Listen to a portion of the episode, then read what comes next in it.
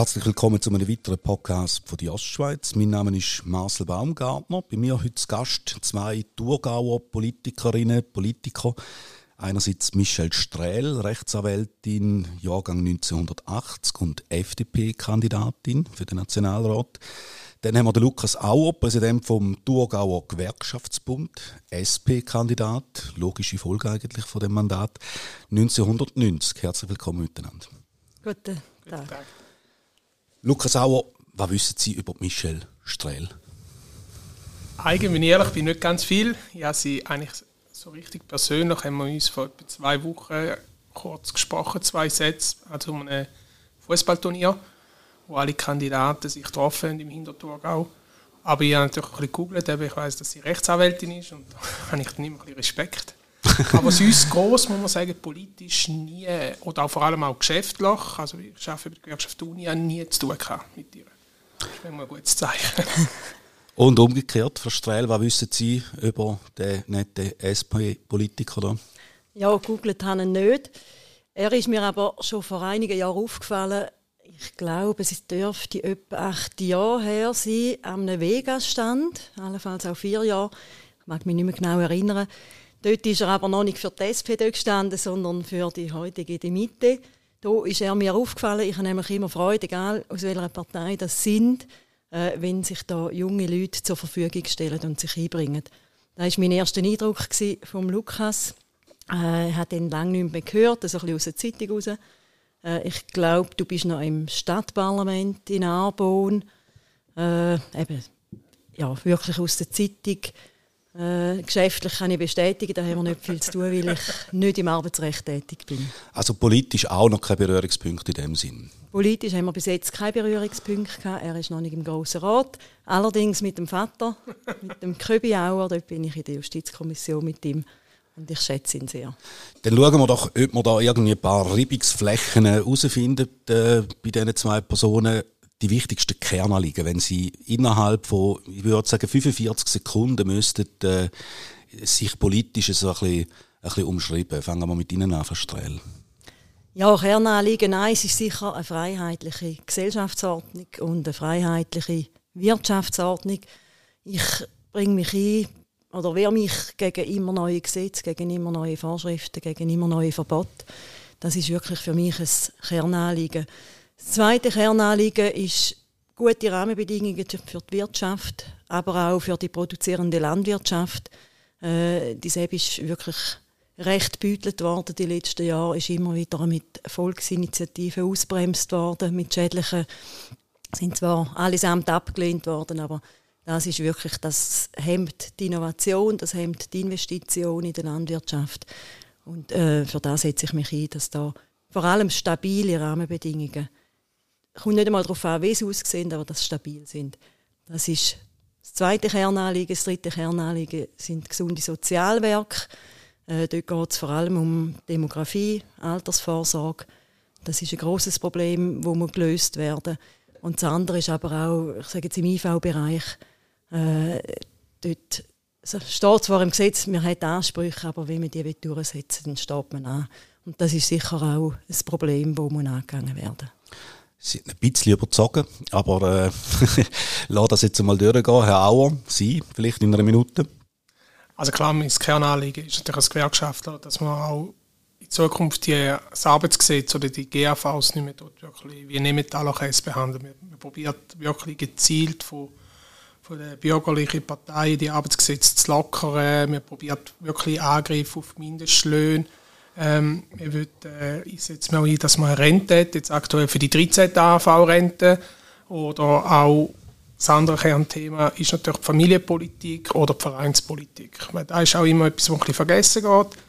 Etwas, wo ich zu der Vorrednerin einverstanden bin, dass man die IV-Geschichte wirklich mal annimmt. Dort hat es Sachen drin, man hat Anspruch, aber man kommt es nicht so schnell über, wo es eigentlich verdient ist. Und das sind Sachen, für die ich mich einsetzen werde und auch jetzt schon einsetzen. Gemeinsamkeit haben Sie jetzt angesprochen. Wo bestehen äh, die grössten Unterschiede zwischen Ihnen, wenn Sie jetzt sich gegenseitig so zulassen? Ja, ich sage eben, für mich das Arbeitsgesetz, die Sicherung und Verstärkung des Arbeitsgesetzes viel wichtiger. Und ich denke jetzt gegenüberliegende Seite, äh, also Sie würde eher ein bisschen mehr die Liberalisierung wollen, ein bisschen längere Ladenöffnungszeit. Allenfalls, ich würde es auch nicht vor, vielleicht Sonntagsverkäufe äh, sagen, man darf am Sonntag einkaufen und das sind natürlich Sachen, wo ich überhaupt nicht dafür bin und da werden wir natürlich bekämpfen. Sonntagsverkäufe? Ja, der Lukas hat es auf den Punkt gebracht, für was ich mich einsetze. Schon zusammengefasst. Nein, es geht wirklich darum, auch das Arbeitsgesetz zu liberalisieren. Äh, das Arbeitsgesetz, oder, das ist schon uralt, kann man sagen. Äh, das ist einfach nicht mehr der heutigen Zeit angepasst. Oder? Das ist noch für, für Fabrikarbeiter gemacht worden. Und nicht im heutigen Dienstleistungsbereich ist das wirklich nicht mehr zeitgemäß.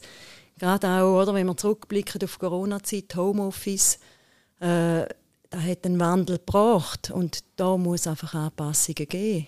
Oder? Äh, als kleines Beispiel, ein Arbeitgeber ist verpflichtet, um die Arbeitszeiten aufzuschreiben, äh, dass er das kann vorlegen kann. Er muss Pausen können aufschreiben, wenn das die gemacht worden sind. Da muss er den Nachweis bringen und sonst wird er bestraft. Jetzt machen Sie das mal, wenn jemand im Homeoffice ist. Da haben Sie null Kontrolle. Äh, und das sind einfach Vorschriften, wirklich, die überarbeitet werden aber man kann sagen, grundsätzlich sind Sie äh, aus gegenseitigen Pol, wo Sie da das, äh, das, den ganzen Wirtschaftsbereich beobachtet. Ja, also, oder, wenn ich einmal, äh, wo wir in Harzberg stehen, ist, wenn Forderungen kommen nach Mindestlöhnen, äh, da, da, muss ich einfach sagen, oder Grundeinkommen, äh, da kann ich gar nichts abgewinnen. Oder? Weil schlussendlich soll Arbeit immer noch belohnt werden mit einem Lohn. Äh, und da sind halt die Löhne unterschiedlich. Und wer mehr leistet, soll auch mehr überkommen. Wer mehr Verantwortung trägt, soll mehr überkommen. Vorher hat er auch ab und zu noch genickt äh, bei gewissen Aussagen von Ihnen. Jetzt sehe ich das Nicken nicht. ja, das ist so. Also klar, das Thema Mindestlohn wird äh, uns noch sehr lange beschäftigen, auch wenn man zum Beispiel einen nationalen Mindestlohn hat. Ähm, jetzt zum Beispiel das Beispiel in der Landwirtschaft, also dort die Erntehelfer arbeiten für 14 Franken der Stunde und da soll mir dann mal noch einer können erklären, wie denn die Person noch irgendwie normal kann leben oder das Geld, das er verdient, jetzt gerade in der Landwirtschaft, können wieder bei uns, ich sage jetzt im Kanton Thurgau, in die Wirtschaft hineinbringen. Nicht möglich. Also da kann man jeden vorrechnen, rechnen, wie er will, das geht nicht. Und zum Mindestlohn soll genau auch so Arbeiten schützen. Oder? Man hat Gesamtarbeitsverträge und da wäre eigentlich auch etwas, was man in vielen Branchen sollte immer äh, einführen Es ist auch immer, ich sage immer, ein Gesamtarbeitsvertrag ist auch ein Schutz für den Arbeitgeber. Obwohl man mit der Zeiterfassung hat man gehört. Ich verstehe nicht, dass ein Arbeitgeber keine Zeiterfassung macht. Da gibt es leider. Und für mich wäre das selbstverständlich, weil so hat man auch ein bisschen Kontrolle, wie die Person schafft. Hat sie Überzeit, hat sie Minusstunden. Aber leider, da muss ich auch sagen, viele Arbeitgeber die interessieren sich überhaupt nicht für das. Ja, wir müssen vielleicht sagen, in der Landwirtschaft, die Mindestlöhne, oder, das sind ja vielfach oder in der Regel ausländische Erntehelfer. Äh, und, und, für die ist es immer noch viel. Und angenommen, wir gehen jetzt einfach auf 20 Franken rauf, da muss man noch sehen, oder? Die Arbeitszeiten sind ja viel höher in der Landwirtschaft wieder äh, sonst. Also, die kommen doch noch auf einen anständigen Monatslohn. Sie arbeiten viel, aber der Monatslohn ist am Schluss anständig. Umso mehr, als dass sie nachher wieder zurückgehen in ihr Heimatland, äh, wo es zumal reiche Leute sind. Da muss man sicher auch berücksichtigen. Und wenn man den Mindestlohn wieder auf 20 Franken, dann sind einfach Produkte schlussendlich teurer, nicht mehr konkurrenzfähig und die ausländischen Produkte werden mehr gekauft. Das ist im Endeffekt das Resultat. Und da glaube ich, da darf nicht sein und da kann es nicht sein. Also da glaube ich nicht ganz, weil ich, ich sage jetzt ehrlich, wir haben bei uns zu Abend immer einen Wochenmarkt oder man hat auch verschiedene Bauern bei uns, die die Verkaufsläden haben, oder? Und, es soll auch ein bisschen Grundsatzhaltung oder der Entscheid sein von sich selber, will ich jetzt in Migros oder in Lidl oder will ich jetzt halt das Gemüse, wenn ich weiß, da zahle ich eins oder zwei Franken mehr beim regionalen Bauern oder im kleinen Tante-Emma-Lädchen kaufen. Ich sage einfach, man muss sich da gut überlegen, wenn man natürlich Ende Monat knapp noch Geld hat, wenn alles zahlt ist, überlegt man sich dann ziemlich schnell, will ich jetzt für eine Gurke oder für ein Rüebli 3 Franken fürs Kilo zahlen oder 1 Franken. Und äh, mit der Erntehelfer mit 20 Franken, auch da macht es dann keine Freude. Also ist, äh, ich sage, die zahlen schlussendlich auch Quellensteuer. Sie müssen viel mehr arbeiten. Also da reden wir fast von 50 Stunden. Sonntagmorgen wird geschafft. Und das geht einfach nicht. Und da finde ich, dass sich dort die Landwirtschaft sehr stark etwas rausnimmt, wo, wo, man, wo man aus meiner Sicht nicht müsste haben, dass die so lange arbeiten müssen oder vor allem noch am Sonntag arbeiten. Ja, aber vielfach ist es ja denen ihr Interesse, um möglichst viel zu arbeiten in der Zeit, wo sie da sind, oder? Ich sehe, da wird keine Einigkeit, äh, äh, finden wir nicht. Äh, Auer, der, der Linke wird ja oftmals ein bisschen vorgeworfen, dass er nicht wüsste, woher das Geld eigentlich kommt, oder? Dass er gern verteilt, aber nicht wüsste, wie man es einnimmt. Ja gut, das ist natürlich immer so Schlagwörter, wenn ich die Weltwoche anschaue oder so. Und dann, äh, wir setzen natürlich andere Schlagwörter gegenüber der bürgerlichen Partei. Also es ist mehr einfach ein Angriff ohne Hintergedanken oder ohne Hinterwissen. Das Geld ist umeinander, das Geld wird erwirtschaftet, unter anderem von jedem, der arbeiten oder oder halt, ich sage, wo, wo ein Erben oder irgendwie bekommt, es wird, klar, die Unternehmer oder die Wirtschaft machen den grossen Teil von dem Geld aus, wo wir müssen ausgeben, dürfen ausgeben. Aber auch da muss man halt mal das Verhältnis anschauen und ich finde, der Vorwurf ist immer ein bisschen so haltlos. Also ich belächle ihn und denke, ja gut, dafür hast du und weißt nicht, wer jetzt so einen Erntehelfer muss arbeiten, das weiß ich jetzt auch nicht, oder? Das ist immer dann so meine Gegenantwort. Ähm, also gut, Sie wissen, woher das Geld kommt, da haben wir jetzt äh, mitbekommen. Sie setzen sich ein für faire Arbeitsbedingungen und kämpfen gegen Firmen, die den Arbeitnehmenden gezielt schadet. Äh, Gibt es denn so Fälle im Thurgau? Ist das Bild so schlimm? Oh, jetzt riesen sich die Augen auf. Jetzt können wahrscheinlich... also es ist so. Also wir haben jetzt gerade speziell im Kanton Thurgau, ich sage denen manchmal ein bisschen Lausbuben, Firmen, Manchmal ist es auch äh, interessant, wenn ich eingeladen werde, so einem Apero von der IHK oder vom Baumeisterverband und die Leute wissen genau, wer ich bin und ich weiß genau, wer sie sind, weil ich eben rechtlich mal zu tun habe. Ich sage einfach immer, wenn man das ein bisschen wenn man das objektiv anschaut, eine Firma, jede Firma macht manchmal Verfehlungen. Ich kenne fast kein Unternehmen, das alles super macht. Das ist manchmal schwierig mit so vielen Vorlagen, die es aber auch braucht. Aber ich finde, wenn eine Firma da gezielt macht, und da haben wir, wir haben gerade auf dem Baugewerbe, Baunebengewerbe, wo zum Teil wirklich Maler gibt, so gezielt schwarz eingestellt werden oder gezielt äh, zum Arbeiten geholt wird und noch nicht auszahlt oder noch macht die Firma noch Konkurs und ein paar Wochen später macht er eine neue Firma auf.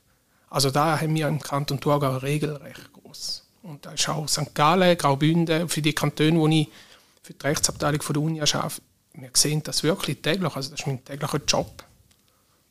Dementsprechend bräuchte es, wie Sie sagen, mehr äh, Aufsicht, mehr Regulierungen und so. Und das ist ja genau da, wo Sie nicht wollen verstrahlen, oder?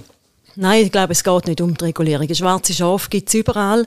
Äh, das geht nicht. Und da macht jetzt Dunja als Teil sicher gut. Oder? Also dort muss man drauf schauen, dort muss man hinschauen. Äh, das ist sicher wichtig. Aber je weniger Regulierungen das man hat, desto mehr kann man auch darauf schauen, dass sie gehalten wird. Und wenn sich dann ein Unternehmen wirklich nur noch mit Papier befassen also die, die brauchen ihre Kraft wirklich zum das Kerngeschäft bewirtschaften, für das was eigentlich zuständig sind und nicht zum Formular ausfüllen.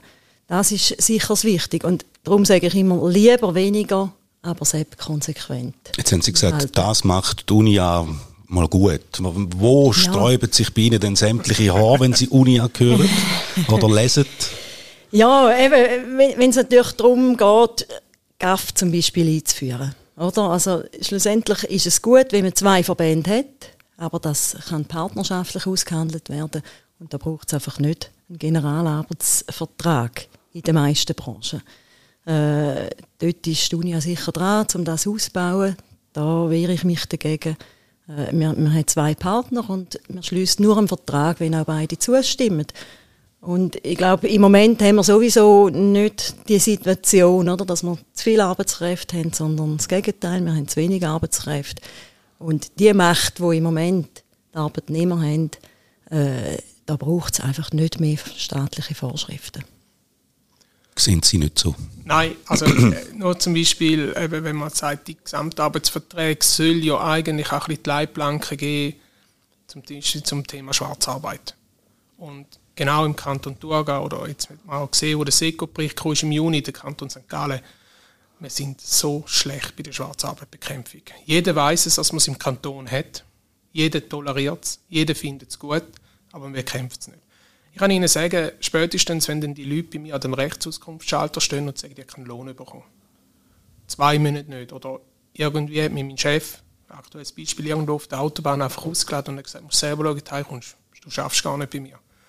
Dann frage ich mich schon auch ein bisschen, ähm, der Gesamtarbeitsvertrag sollte eigentlich dort die Regelung geben, was kommt die Person eine finanzielle Leistung über, was sind die Regelungen mit der Arbeitszeit. Und das soll aber dann aber auch weiter spielen, wenn jetzt gerade eine Bauherrschaft oder ein Bauführer merkt, zum Beispiel Schwarzarbeit äh, gemacht wird auf seiner Baustelle, dann soll er einfach seine Verantwortung wahrnehmen und den Kanton oder die Polizei informieren. Und das machen sie nicht, Großteil. Die Subunternehmungen. Also ich, ich kann Ihnen sagen, ich bin mal in einem Kaffee gewesen, da sind sieben Gerüstbaufirmen dort gehockt. Ich habe mich noch gewundert, ich denke, du, die Versammlung, dann ist wirklich einer rein und hat gesagt, ich habe ein Einfamilienhaus in Jessenhofen zum Gerüsten. Ich habe dort noch äh, das Frauenfelder Gebäude und dann hat man da wirklich wie früher noch, hat man müssen bieten. Die Hand auf, wer und der billigste hat es dann bekommen und ich habe dann für mich noch gedacht, oh super, da kommt sicher gut raus. Und jeder weiß es, niemand will es bekämpfen, alle tolerieren es. Und für das braucht es halt eben Gewerkschaften. Ja, aber eben im, im Schwarzmarktbereich, oder? Also das, im, das ist strafrechtlich relevant. Und dort muss man sicher einhängen, da, da bin ich voll bei dir. Schlussendlich ist es ein volkswirtschaftlicher Schaden, der entsteht, oder? Und, und der Wirtschaftsmarkt oder der Markt wird verzehrt. Äh, aber das bedeutet doch nicht, dass man nachher quasi alle Arbeitgeber härter anfassen muss. Oder? Also schlussendlich hat man schwarze Schafe und weil es die schwarzen Schafe gibt, werden alle quasi Konventionalstrafe verhängt. Und das kann es einfach nicht sein. Schaut, ich bin Präsident der Paritätischen Bautourgau. Das ist Arbeitgeber- Arbeitnehmerseite. Und dort wird immer geflucht, oder? Oh, jetzt hat der wieder Leute eingesetzt oder hat einen Auftrag bekommen, wo alle wissen, der hat massiv unten reingehauen. Und dann sage ich jedes Mal den gleichen Satz dann geht doch mit eurem Berufskollegen an den Tisch und dann dürft ihr halt mal eins auf den Finger hauen. Oh nein, nein, nein, das ist ein Verbandsmitglied. Wir müssen den nicht hässlich machen, sonst treten aus dem Verband aus. Dann muss ich aber auch sagen, ja, also als Fünfer und wirklich könnt ihr dann nicht miteinander haben. Und, ich bin überzeugt, wir können, wir können, wenn wir nochmal zu der Schwarzarbeit zurückkommen, wir könnten die massiv bekämpfen. Wenn wir mehr Stellen haben, mehr Leute, mehr Kontrolleure oder die Leute wirklich sagen, auf dieser Baustelle schafft jemand schwarz oder ich sage es in einer Metzgerei oder irgendwo im Restaurant, Gastronomie ist auch immer betroffen, dass dann wirklich Kontrolle geht. Und dann müssen auch dementsprechend die Bussen hoch sein, weil es kann ja nicht sein, dass der Sozialwerk abschießen kann, wahrscheinlich dann noch der Arbeitnehmer abschießen und nachher kommt er noch mit einer mickrigen Strafe davon und da schreckt niemand ab. Sollen wir es mal bei dem bewenden lassen? Ich glaube, wo wir uns einig sind, äh, ist, dass die Bevölkerung mittlerweile immer weniger im Portemonnaie hat. Gewisse Kosten, die steigen, sei es bei der Energie, äh, Gesundheitspolitik und so. Und auf die würde ich gerne noch sprechen kommen. Ansätze für Lösungen im Gesundheitsbereich, die hat man offensichtlich noch nicht. Sonst würden die Prämien nicht Jahr, äh, Jahr für Jahr steigen. Was machen wir falsch? Äh, Lobbyismus in Bern lässt grüßen. Also, Entschuldigung, was ich jetzt da gerade so bewusst muss sagen, oder? Ähm, die Krankenkassenlobby ist massiv groß, sie ist recht zum Teil auch hin, also hindurch. Ich sage immer, wenn man sieht, äh, die Landwirtschaftslobby, Gewerkschaftslobby oder, oder äh, die Wirtschaftslobby, die sieht man, die sind präsent, aber die Krankenkassenlobby ist eher hindurch. Und es kann doch wirklich nicht sein, dass man sagt, wir könnten die Prämienverbilligung für, für Familien einführen, die haben wir am Tag, wir schöpfen sie leider nicht ganz aus, wenn ich mich auch hinterfrage, aber wir könnten die wirklich aufsetzen. Ich finde, sobald die Bürgerlichen das auch sehen, dass man immer sagt, hey, wir müssen mehr und mehr Prämienverbilligung zahlen, der Familie oder den Leuten, dass dann vielleicht wirklich dann einmal sich hinterfragen, ja, warum ist denn das so? Und, und da braucht es wirklich von links bis rechts eine klare Haltung, dass die Gesundheitskosten massiv abfahren. Ja, ich glaube, Prämienverbilligung erhöhen, das bekämpft die Ursache nicht. Oder? Also schlussendlich muss man bei der Ursache anfangen. Und da ist natürlich die Anspruchshaltung der Leute sicher mitschuld. Also die Eigenverantwortung, die bei vielen nicht mehr präsent ist, nicht mehr wahrgenommen wird. Äh, wegen jedem Bobo rennt man mal zum Doktor. Das ist sicher das grosse Problem und da muss aus der Gesellschaft herauskommen. Das andere ist, wir müssen wirklich wieder mal den Katalog anschauen. Was ist wirklich notwendig und was nicht. Aber das, das sind sicher schwierige äh, Diskussionen. Die Lösungen ich glaube, da muss man darüber diskutieren. Also, wenn es Lösungen, wenn die würden auf der Hand liegen, dann wären sie schon längstens äh, da. Aber das Problem, das Problem, mit der Lobby, die der Herr Auer angesprochen hat, das sehen Sie nicht. Ich glaube jetzt nicht, dass das ursächlich ist für die hohen Krankenkassenprämie. Das glaube ich nicht. Oder? Also, ich sage jetzt gerade im Kanton Thurgau zum Beispiel mit dem Tarif äh, von der Ärzte, da habe ich letztens gelesen, ja, da muss man halt bei den Löhnen der Ärzte anfangen. Äh, die Ärzte haben schon jahrelang keine Lohnerhöhung mehr gehabt. Ich glaube, das ist wirklich nicht die Ursache, sondern es ist wirklich die Anspruchshaltung der Leute. Äh, wir rennen immer zum Doktor, wir rennen von Spezialist zu Spezialist. Ich glaube, dort muss man wirklich den Riegel schieben. Da würden Sie so auch ein bisschen unterschreiben? Dass man ja, vielleicht 10 Prozent. Nein, ich sage nur, wenn man äh, ganz ein einfaches einmal ein Beispiel, wenn man sieht, was sich die Verwaltungsratspräsidenten etwas, was die in Millionenhöhe auszahlen. Zum Beispiel meint die eine zahlt sich etwa 11 Millionen im Jahr aus, da muss ich mich dann schon fragen. Und der hockt im Nationalrat jetzt für die Mitte da frage ich mich dann schon, wie super konstruktiv der Sozialpolitik oder Gesundheitspolitik macht, wenn er genau weiß, er hat er, ja, es ist sein Einkommen oder sein, sein Auftrag. Oder? Und nochmal weg der Lobbyisten. Jeder in Bern, wenn, wenn ich oder ich gewählt werde, wir sind auch Lobbyisten. Ist einfach immer die Sache von wo und von wem. Aber eben die Lobbyisten dort von der Krankenkasse. Und jetzt da, was Nathalie Rickli jetzt probiert, da zu machen, ist für mich sehr fragwürdig. Das zeigt für mich, ähm, da gibt ein massives amerikanisches System noch. Also, Leute, also jeder will keine Krankenkasse zahlen. Also ich zahle für die ganze Familie knapp 1000 Franken. Also ich spare mir dann das Geld. Und dann wirklich sage ich, oh, und was haben wir denn noch? Das ist auch keine Lösung, dass man einfach sagt, es gibt eine freiwillige Krankenkasse. Nein, das sehe ich auch nicht. Also vor allem darf es wirklich keine Zweiklassen-Medizin geben. Also da sind wir wahrscheinlich uns einig, oder, dass äh, der, der es nicht vermag, dass der die Behandlung nicht überkommt und der, der es vermag, der zahlt es einfach zum eigenen Sack aus. Aber ich denke sicher auch eine Franchisenerhöhung könnte ein Ansatz sein, äh, dass einfach eben die, die kurzen Psyche, die regelmäßigen Psyche von, von gewissen Leuten dass die eben eingedämmt werden können. Weil wenn man es dann wirklich selber muss zahlen muss, dann überlegt man, will ich jetzt da oder will, will ich das nicht. Und da sieht man ja viel, oder? Der Ansturm Ende Jahr, so quasi, äh, wir haben Franchisen aufgebraucht und jetzt kläre ich noch das ab und jetzt kläre ich noch das andere ab. Äh, das, das ist einfach eine ungesunde Entwicklung und das treibt die Kosten auch in die Höhe. Also Sie appellieren da auch ein bisschen an die Eigenverantwortung von der, von der Leute. Und bei euch, bei der, bei der Linken, ist ja da eigentlich den, meistens eher der Ansatz, äh, der Staat soll regulieren. Der soll ein bisschen mehr äh, reingreifen. Jetzt eigentlich haben ja der entsprechende Bundesrat in dem Departement, kommt aus eurer Partei. Wieso ist denn da nicht mehr in eurem Sinn gelaufen? Ja gut, ich sage eben, wenn man jetzt den Bundesrat anschaut oder jetzt auch der Regierungsrat, schlussendlich muss der eine Meinung vertreten, was sie im Gremium beschlossen haben. Und ich wüsste jetzt nicht, ob jetzt unser Bundesrat da eins zu eins könnte ehrlich vertreten, weil es gibt das Kollegialprinzip, da sieht man bei uns im Kanton, unser Regierungsrat kommt eigentlich auch immer geschlossen, treten die auf. Klar kann man ihm in einer Parteiversammlung mal sagen, du, liebe alle, du, äh, wie wär's mal? Und, aber eben, schlussendlich ist die geschlossene Haltung, was wahrscheinlich stillschweigend oder in dem Kämmerli abstimmt und da wird gegen außen vertreten. Oder? Und nochmal schnell einfach noch eine Randbemerkung, oder Kanton Thurgau, wir haben immer noch da die schwarzen Listen, oder? Also wir haben ein bisschen indirekt, oder nein, wir haben direkt in so Zweiklassenmedizin, oder? Mit dieser schwarzen Liste, wo bei uns ein No-Go geht, wird natürlich von den Bürgerlichen immer wieder gestärkt. Und da verstehe ich heute noch nicht, dass man so etwas stärken kann, weil da gibt wirklich ein Zweiklassensystem. Ja, aber da muss ich noch schnell einhaken, oder? Die schwarze Liste. Äh, schlussendlich hat jedes Geld zum Krankenkassenprämie zahlen. Entweder wenn er nicht arbeiten kann, wenn er kein Einkommen hat von der Sozialhilfe, da wird ihm gezahlt, er hat Prämienverbilligung. Jeder in dem Land kann sich das leisten. Allenfalls mit Staatsmitteln. Und wenn dann die Gelder einfach missbraucht werden und zweckentfremdet werden, dann muss doch das irgendwo Konsequenzen haben. Es kann ja nicht sein, dass ich Prämienverbilligung bekomme, dass ich allenfalls Sozialhilfe bekomme, mir wird, wird das ausgezahlt. den Betrag der Prämie und ich brauche es dann einfach für anders.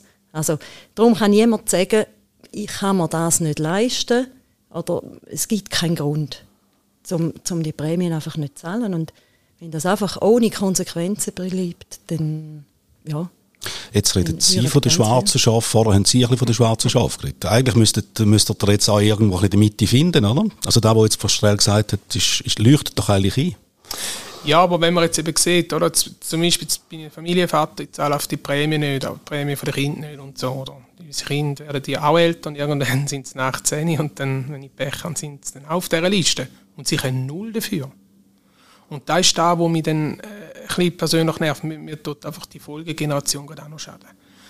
Da gebe ich recht, man hat Lösungen, um die Krankenkassenprämie zu zahlen. Wenn jetzt gerade jemand vom Sozialamt abhängig ist, da frage ich mich dann schon auch, dass dann da vielleicht die Aufgabe der Sozialämter nicht super gemacht werden, wenn sie ja sehen, dass, der, dass man ihm eigentlich die Prämie auszahlt und er zahlt sie nicht ein, dann haben sie die Möglichkeit, um das zu unterbinden, indem sie halt die Krankenkassenprämie direkt zahlen vom Sozialamt aus an der Krankenkasse. Und da finde ich schon, muss man noch ein bisschen genauer dann auseinandernehmen, welche Leute auf dieser Liste zahlen es wirklich nicht, weil sie es nicht können, oder welche zahlen es wie zahlen sie nicht, weil das Geld einfach in sechs jetzt verjubelt oder, oder halt mehr in den Ausgang gehen. Und vor allem die Folgegeneration, die werden massiv abgestraft, so ohne dass irgendwie ähm, Schuld haben. Sie können ja auch nichts dafür, weil jetzt der Vater oder die Mutter die Prämie nicht gezahlt hat. Ja, oder da, da muss man vielleicht sehen, vielfach entstehen diese Fälle auch aus Bequemlichkeit. Also da fängt an, mir reicht die Steuererklärung nicht ein, mir kommt eine Ermessensveranlagung über äh, wo viel zu hoch ist. Also das ist normal. Ermessensveranlagungen sind eigentlich immer höher als effektive Einkommen. Und dann fehlt die Prämienverbilligung. Oder? Dann, die wird ja festgesetzt entsprechend der Steuerveranlagung. Äh, Prämienverbilligung wird nicht gezahlt. Und das sind dann so Abwärtsspiralen. Oder? Man hat dann vielleicht noch andere Schulden, Abwärtsspiralen. Und irgendwann eben ist die Folge die schwarze Listen. Und das Einzige für mich ist, die Lösung, dass man dort anfängt, oder? Sobald, also im Sinne von einem Case Management, sobald jemand die Steuererklärung nicht abgibt, geht man dem nach. Das ist eigentlich, oder wäre schlussendlich der richtige Ansatz, äh, zum früher können eingreifen, ohne dass eben die Abwärtsspirale weiter drüllt. Und da muss man aber einfach auch sagen, viele Leute lassen sich in dieser Situation nichts sagen und nicht helfen kommen wir noch zu einem anderen Thema. Oder ich sage jetzt mal, ich tue den Bogen ein bisschen, ein bisschen aufmachen. Politik, jetzt auch in diesen äh, Themenbereichen, die wir jetzt schon besprochen haben, ist die manchmal auch einfach ein bisschen zu träge in unserem Land, dass ein bisschen zu wenig schnell irgendetwas passiert. Auf welche Seite auch immer, ob jetzt auf die Seite vom Herrn Auer oder auf die Seite von Ihnen. Im Gegenteil, für mich könnte es manchmal noch träger werden. Okay. Äh, klar, ein Unternehmer sagt natürlich immer, ich würde das gar nicht aushalten, oder? Da muss man doch können entscheiden. Und Darum haben wir wahrscheinlich so wenig zu Bern. Da ist es so, ja. da ist es so. Oder weil viele sagen, nein, das, das ist nicht für mich, das halte ich nicht aus. Aber wenn man sieht, oder, wenn einfach aus dem Moment aus ein Gesetz gemacht werden, dann ist das immer nur aufgrund von gewissen Situationen. Und ein Gesetz muss aber können Bestand haben. Und das ist ein bisschen da, wo ich ankreide, oder? Wenn irgendwie wieder ein Weltgeschehen passiert ist, dann geht man an, hebt Klepf, wir brauchen jetzt da gerade ein neues Gesetz. Und das sind einfach keine ausgehende Lösungen, keine, keine nachhaltigen Lösungen.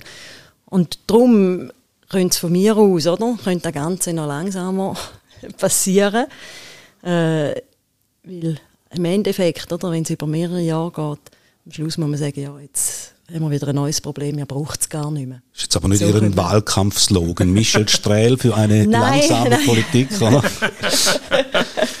nein, aber eben, die, die Gesetzesflut, die kommt, das ist natürlich, oder? Je schneller das wir schaffen, desto mehr Gesetze kommen. Und darum, wenn es ein bisschen langsamer würde gehen, wäre es erstens ausgegangen und zweitens, wir hätten weniger. Das ist. Herr Auer, haben Sie auch gerne ein bisschen gemächlichere Politik? Nein, manchmal, also bei gewissen Themen schon, aber es gibt natürlich auch viele Themen, wo man muss sagen, nein, da müsste ich sage immer, von Bern viel schneller kommen. Ähm, bei uns ist halt einfach ein das Problem, oder? Bei uns ähm, wird unser, unser Bundesrat, der tagt so, glaube wöchentlich, unser Nationalrat, Ständerat tagt nicht jeden Tag, die tagen ein paar Mal im Jahr und dann kann man wieder dann noch gewisse Gegenregelungen oder Gesetzreferendum ergreifen, es gibt eine Volksabstimmung, da kann man noch Einsprache machen, es, es zögert sich wirklich viel lang raus und da finde ich, das ist schon manchmal zu lang, oder? Wie froh kann man ein Referendum ergreifen? Also wir von Linksgewerkschaftsseite sind da aktiv und jetzt auch vom Mieterverband, der wird etwas noch kommen. Ähm, aber es gibt halt einfach, wenn man, wenn man dann halt mit den Leuten redet, wo sich vielleicht politisch nicht so interessieren oder gar nicht und denen dann sagt, jetzt gibt es dann noch eine Volksabstimmung, da, kann man dann noch dort noch und so und dann kommt dann erst das Gesetz, wird dann erst im Folgejahr, wenn man Pech hat, neu Kraft gesetzt. Dann sagt er, ja, das ist etwa zwei Jahre und sage ich, genau, das ist unser Rechtssystem, das ist unsere Demokratie, wo wir das Recht haben. Wenn wir alles würden jetzt so verlangsamen, glaube ich nicht, dass das zielführend ist, dass man vielleicht schneller nach einem neuen Gesetz oder nach einer Regulierung schreit, ist halt vielleicht, weil wir halt einfach bis jetzt, oder uns jetzt die Schweiz einfach nie groß betroffen. Ähm, wenn man sieht, was halt momentan aktiv im Ausland läuft oder in den Nachbarländern, dann fragt man sich vielleicht ein oder andere Politiker, ja, wie sind wir denn da in der Schweiz gegen das geschützt oder gesichert? Und dann gibt es dann halt eben die Vorstöße oder die Gesetze. Also es muss zuerst irgendetwas passieren, bevor man da in die, die Schweiz in Bewegung kommt. Corona hat ja gezeigt, dass theoretisch sehr schnell kann politisiert werden wenn es denn muss sein. Ob es jetzt richtig oder falsch ist. Ich habe letztens jemanden da der gesagt hat, ähm, wir haben eigentlich durch unser Chaos in der Schweiz haben zufälligerweise sehr viel richtig gemacht. Ist das ein bisschen so manchmal? Also zurückblickend auf Corona-Zeit muss ich sagen, sie haben viel richtig gemacht. Zumindest am Anfang. Wenn ich einfach Mühe hatte, dass man den Notstand, oder, man hat sich immer auf das Notrecht gestützt, auf die Notstandsklausel, dass das einfach über mehrere Jahre aufrechterhalten worden ist. Das ist da, wo ich ankreiden tue. In der ersten Phase ist es richtig es ist wichtig aber nachher hätte man wirklich das Parlament wieder mehr müssen mit einbeziehen ja, also da gibt es zum Teil recht. Ich finde, wenn mich dort ein bisschen erstaunt hat, dass man so innerhalb von 24 Stunden so viel Geld können bereitstellen für die Wirtschaft, wo, wo wichtig ist, dass man die Gelder gesprochen hat, dass eben nicht wirklich Entlassungen oder ähm, sonst Schlimmeres können passieren. Ich habe mich dann zwar gefragt, also gegen so Mindestlöhne und so, da macht man, da hat man kein Geld, da hat man kein Geld, aber über Nacht kann man dann einen Riesenbatzen zur Verfügung stellen. Daraus raus, und da komme ich jetzt wieder da, oder? Zum Teil ist ja das Geld massiv missbraucht worden.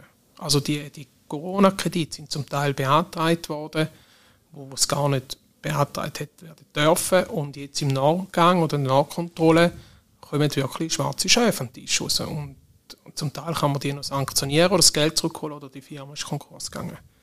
Ja, aber das ist natürlich äh, gestützt oder am System geschuldet. Wir hätten ja das schnell können zur Verfügung stellen quasi einen, einen ganz schnellen Antrag stellen, kurzes Gesuch und da passiert das, das ist normal, oder? Also mit dem hat man auch gerechnet.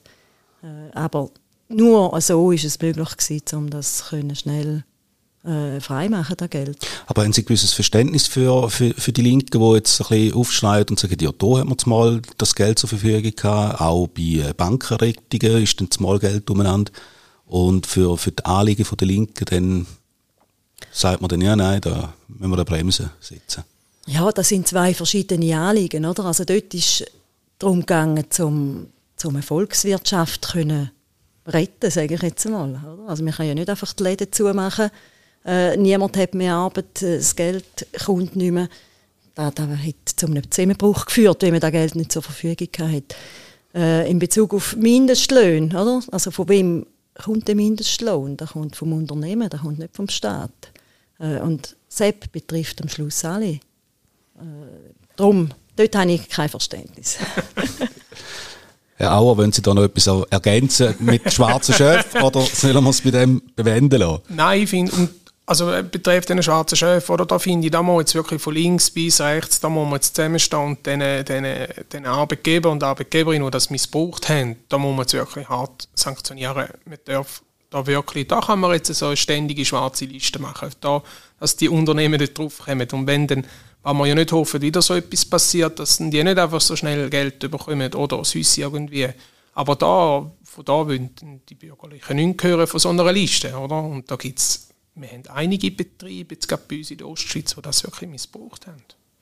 Das wäre ja eigentlich schon etwas, was man ja, könnte verfolgen, ja, oder? jetzt gerade mal eine schwarze Liste sein, oder? Das ist wieder ein Formular, wieder eine Bürokratie, wo ich mich einfach dagegen wehren tue. Aber dass die müssen sanktioniert und bestraft werden, das ist völlig klar. Und es ist immer, je einfacher, dass man es jemandem macht, desto mehr wird es einfach auch missbraucht. Und das ist, das ist die logische Konsequenz. Das ist aber auch das, was man hier schon gewusst hat, wo man das eingeführt hat. Also mit dem hat man gerechnet, dass einfach ein Teil von diesen Geldern äh, nicht für das verwendet wird, wo wir eigentlich jetzt sollen. Jawohl. Jetzt zum den Bogen zum Schluss bringen.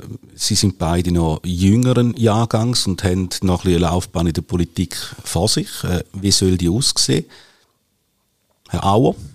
Ja, also ich bin jetzt seit knapp sieben Jahren im Stadtparlament Zarbon. Ähm, werde dort noch weitermachen nach dem Nationalratswahlkampf wissen wir beide, steht der nächste Wahlkampf schon an. Also ich bin jetzt eigentlich seit zweieinhalb Jahren im Wahlkampf. Kommen Grossratswahlen, also das nächste Ziel, wenn jetzt da im, mit dem Nationalrat nicht wieder hinhauen, ist natürlich der Kantonsrat. Ähm, um dort halt gewisse Anliegen auf kantonaler Ebene äh, einbringen, dass mein Vater nicht immer alle allein einreichen muss, also so ein bisschen Unterstützung bekommt. Ähm, und das andere ist eben, das ist eine gute Frage, hat meine Frau auch gefragt gestern oder vorgestern, ja, was machst du, wenn du nicht gewählt wirst? habe ich gesagt, ja gut, dann fokussiere ich mich halt wieder auf die Lokalpolitik oder auf die Kantonal und in vier Jahren überlegt man sich dann halt nochmal, will man nochmal kandidieren, will man den, ist ein enormer Aufwand übrigens, ein Nationalratswahlkampf, wenn man machen. Wenn man den ernst nimmt, ja. Wenn man ihn ernst ja. nimmt, und da ist noch ein gutes Stichwort, wenn ich die vielen Listen anschaue, dann frage ich mich schon, ob das Sinn macht, dass alle auf diesen Listen rumtanzen. Ähm, ich finde, man merkt es diesen Leuten ziemlich schnell an, ist es ihnen ernst oder nicht. Und ja, dann würden wir halt eben nochmal schnell auf die Lokal- und die Kantonalpolitik halt ein bisschen fokussieren. Und gewerkschaftspolitisch bin ich ja im Gewerkschaftsbund, also über den Bodensee aus. Und dort gibt es dann auch noch zu tun. Was Strehl bei Ihnen? Ja, ich bin schon ein bisschen früher in die Politik eingestiegen. Im 2008, als ich in einen Gemeinderat gewählt worden bin, äh, ist dann nachher, habe ich da müssen aufgeben, weil ich weggezogen bin bis ich hier noch Zweifelder Parteipräsidentin und jetzt erst eigentlich seit zweieinhalb Jahren wieder im Amt aktiv tätig. Eine Laufbahnplanung habe ich nicht. Also ich mache Politik aus der Emotion heraus, äh, weil ich einfach das Gefühl habe, meine Stimme braucht es im Moment. Wenn Politik nach meinem Gusto gut laufen dann wäre ich sehr zufrieden in meinem Job als Rechtsanwältin der macht mich glücklich, der macht mich zufrieden, aber äh, ich, ich mache wirklich Politik, äh, ja, weil ich mich ab und zu ärgere. Das ist meine Triebfeder. Darum kann ich auch keine Laufbahnplanung äh, vorlegen. Also ich will nicht den Nationalrat, um mich nach einer Nationalrätin nennen, sondern weil ich wirklich äh, Anliegen habe, die ich dort rein vertreten will. Ich würde gern, sehr gerne auf Bern. Äh, ich äh, treibt man kein Zacken zu Kronen aus, wenn ich nicht gewählt werde. Das ist auch so. Dann hoffe ich natürlich, dass ich äh, im Grossen Rat weitermachen darf. Nächstes Jahr sind eben die Wahlen angesagt. Äh, und weiterführen habe ich noch nicht geschaut. Der Herr Auer hat die Flut von, von Listen angesprochen und äh, da hat es ja wahrscheinlich sehr viele Personen drauf, äh, wo sich sagen, ja, das ist eigentlich mehr oder weniger Schaulaufen für andere äh, Wahlen, eben Grossratswahlen. Da gehöre jetzt vor allem bei Ihnen, Herr Auer, nicht raus. Sie, Sie wollen, Sie rechnen auch theoretisch mit der Wahl. Sehe ich da richtig? Ja, also ich, also ich muss wirklich sagen, ich tue alles immer zuerst mit meiner Frau besprechen. Das ist so hindurch äh, so ein bisschen meine Chefin, sage ich immer. Äh, aber auch eine gute Stütze. Sie wird sicher den Podcast hören, um ich jetzt das noch Nein, ähm, ich sage immer, wenn man sich halt aufstellen lässt auf einer Liste, und, und ist jetzt halt grad, ich bin jetzt auf der zweiten, zweiten, äh, zweiten Platz. Oder? Also die Chance von unserer Seite, von der SP-Liste, ist sicher, dass Nina gewählt wird. Also, würde mich überraschen, ganz ehrlich, wenn ich gewählt werde. Aber natürlich ist klar, wenn ich auf eine Liste gehe, dann werde ich gewählt werden. Das heisst auch, mir geht an jede oder fast an jeden Anlass, man geht am Morgen um 6 Uhr flyern. Und wenn ich dann die Fotos anschaue von allen Parteien, ich immer die gleichen drei, vier Leute, die gehen flyern, obwohl die Liste sehr groß ist. wenn man jetzt zum Beispiel schon sieht, die Mitte, die hat einfach Listen eingereicht von jedem Bezirk und viele Leute. Also ich weiß auch nicht, wie ernst denen allen ist. Oder, oder, oder von den jungen Parteien muss ich schon auch sagen, da habe ich dort mal noch bei der jungen CVP kandidiert und also dass ein Junge auf, auf einer jungen Liste gewählt wird, das ist äh, nicht möglich. Also möglich schon, aber fast, äh, es geht nicht. Äh, das wird nie passieren. Aber auch dort kommt man mal in Berührung mit Politik. Und es ist, wie Sie sagen, halt aber auch etwas halt schon ein bisschen Werbung für Kantonsratswahlen, oder? Das heisst, wahrscheinlich werden viele bei mir sagen, schau, jetzt lacht er auf einem anderen Plakat uns in der sechs Wochen an, kandidiert wieder für etwas anderes. Aber schlussendlich finde ich, wenn man politisch aktiv sein will, dann muss man sich auch überall zur Verfügung stellen in diesen politischen Sachen.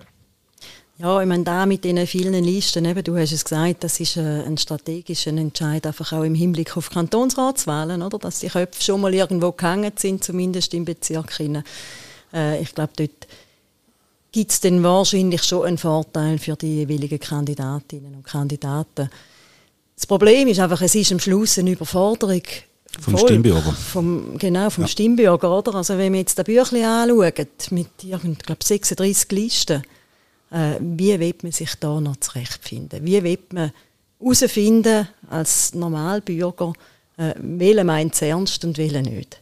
Da, das ist wirklich eine Überforderung. Und ja, da frage ich mich, sind wir wirklich mit dieser Strategie auf dem richtigen Weg oder muss man das zukünftig begrenzen? Wir werden jetzt sehen, abgerechnet wird im Oktober. Ich wünsche Ihnen beiden einen erfolgreichen Wahlkampf. Danke und vielmals. danke für das Gespräch. Danke. danke.